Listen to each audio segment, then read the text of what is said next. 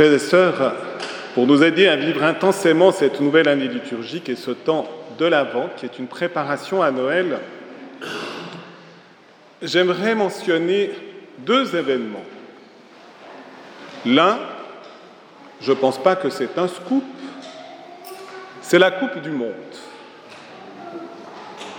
Et en effet, beaucoup sont rivés à leur écran cette semaine, lors d'un match, j'ai reçu sur mon téléphone portable deux photos voyant toute une famille rivée à leur écran. J'ai reçu aussi ce commentaire que certaines personnes, eh bien, pour que leur équipe nationale gagne, priaient intensément le chapelet, ce qui est plutôt une bonne nouvelle.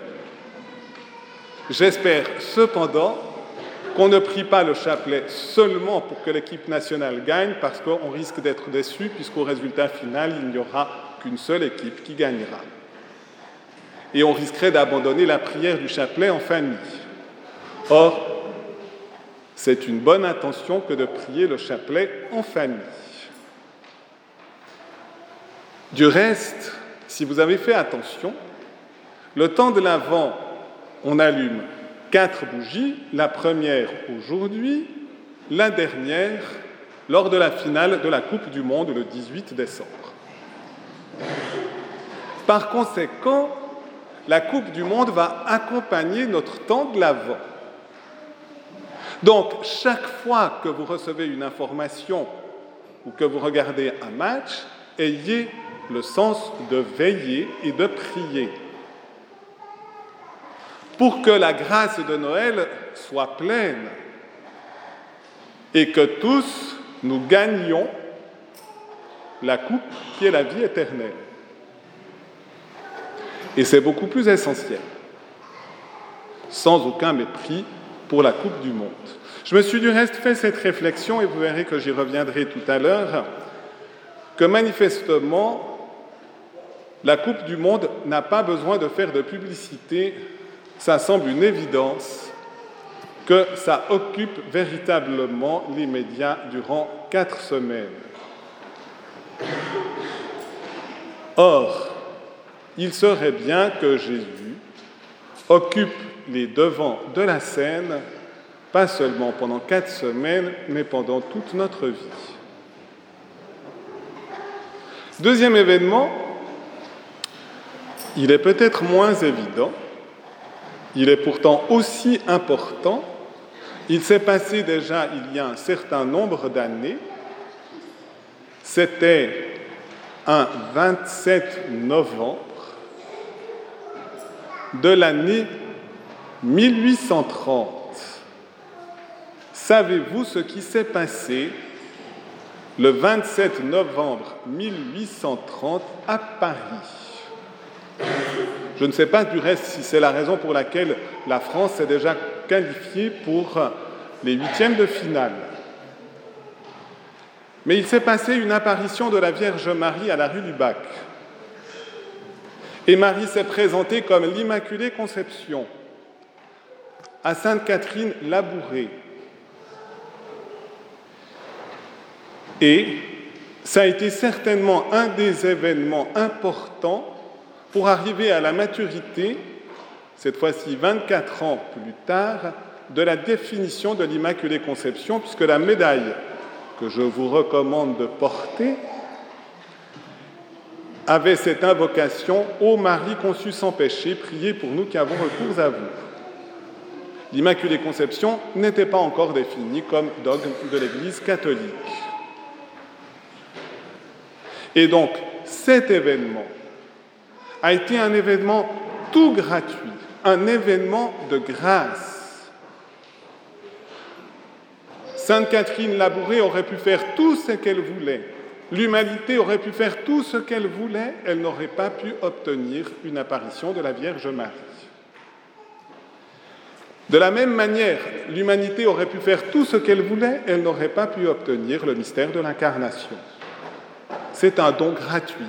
Par contre, nous pouvons nous disposer à accueillir ce don. Et c'est le sens de l'avant. Frères et sœurs, nous sommes appelés à vivre selon nos responsabilités ce temps de l'Avent avec une intensité renouvelée.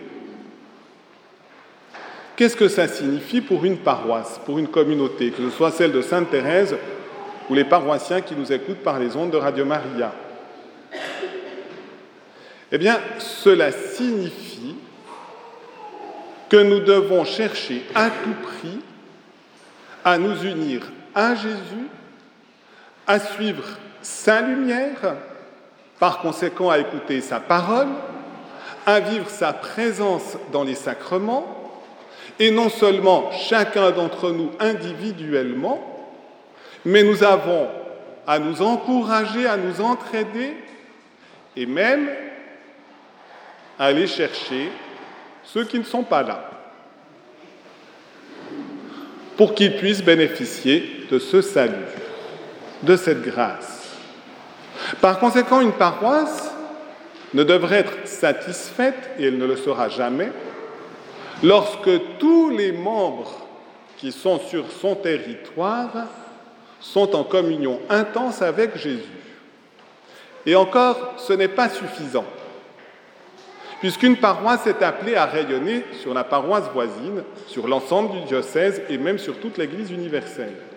Et par conséquent, nous devrions être satisfaits lorsque tous les hommes de tous les temps, de tous les lieux, ont été rejoints par la grâce de Jésus.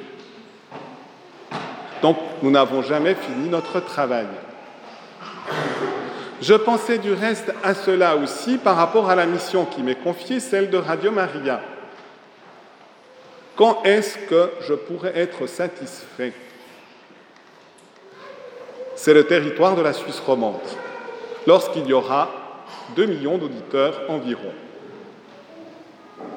2 millions d'auditeurs motivés, 2 millions d'auditeurs qui iront en paroisse pour stimuler la vie paroissiale, pour annoncer le royaume de Dieu, pour être présents à leur prochain, pour établir cette lumière qui apporte la joie et la paix du royaume de Dieu.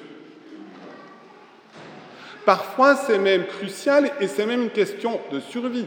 Si nous avons beaucoup d'auditeurs, 2 millions, je vous assure que si on me donne un franc par auditeur, je n'aurai plus de soucis financiers pour faire fonctionner la radio.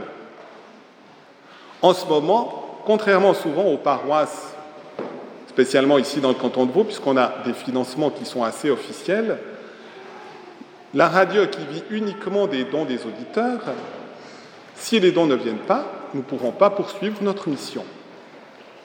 Mais nous ne devons pas accomplir notre mission pour le revenu financier. Le revenu financier doit être au service de la mission et donc de faire des hommes et des femmes en communion avec Jésus. Et qui vivent aussi de la communion avec la Vierge Marie et de toute l'Église. Si nous assumons cette mission, si nous y mettons notre énergie, alors nous sommes au service du royaume de Dieu.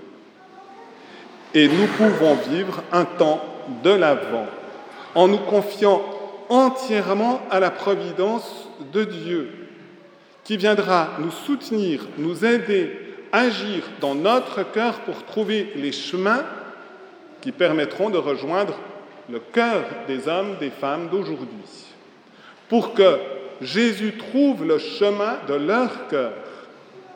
C'est notre mission à tous. Et nous devons faire contribuer toutes nos ressources, l'intelligence, le cœur, notre corps, nos moyens, même financiers, pour que le règne de Dieu arrive. C'est aussi ce que nous disons chaque fois que nous disons de notre Père, que ton règne arrive. Et nous lui demandons si véritablement nous désirons ça au fond de notre cœur, eh bien nous désirons d'être des instruments de ce salut à communiquer à tous les hommes. C'est bien sûr une œuvre de grâce, comme l'apparition de la Vierge Marie à la rue du Bac. Mais nous avons à chercher par tous les moyens à étendre ce règne de Dieu Et nous pouvons le faire véritablement en veillant et en priant et en annonçant la joie de l'Évangile. C'est bien le sens de l'Avent. Relisez toutes les lectures dans cette perspective. Et le sens de l'Avent nous est dit spécialement aussi dans ces premiers jours qui nous achemineront jusqu'à l'octave de préparation intense à Noël, dans la préface de l'Avent. Je vous en lis le cœur. Nous commençons comme toutes les préfaces par dire pour ta gloire et notre salut. Et ensuite, par le Christ, notre Seigneur. Car il est déjà venu en assumant l'humble condition de notre chair pour accomplir l'éternel dessein de ton amour et nous ouvrir à jamais le chemin du salut. Il viendra de nouveau revêtu de sa gloire afin que nous possédions dans la pleine lumière les biens que tu nous as promis et que nous attendons en veillant dans la foi. Frères et sœurs, au terme de notre vie, nous n'obtiendrons pas le trophée de la Coupe du Monde, nous n'obtiendrons pas une apparition de la Vierge Marie, nous obtiendrons la gloire de la Sainte Trinité, la vie éternelle. Amen.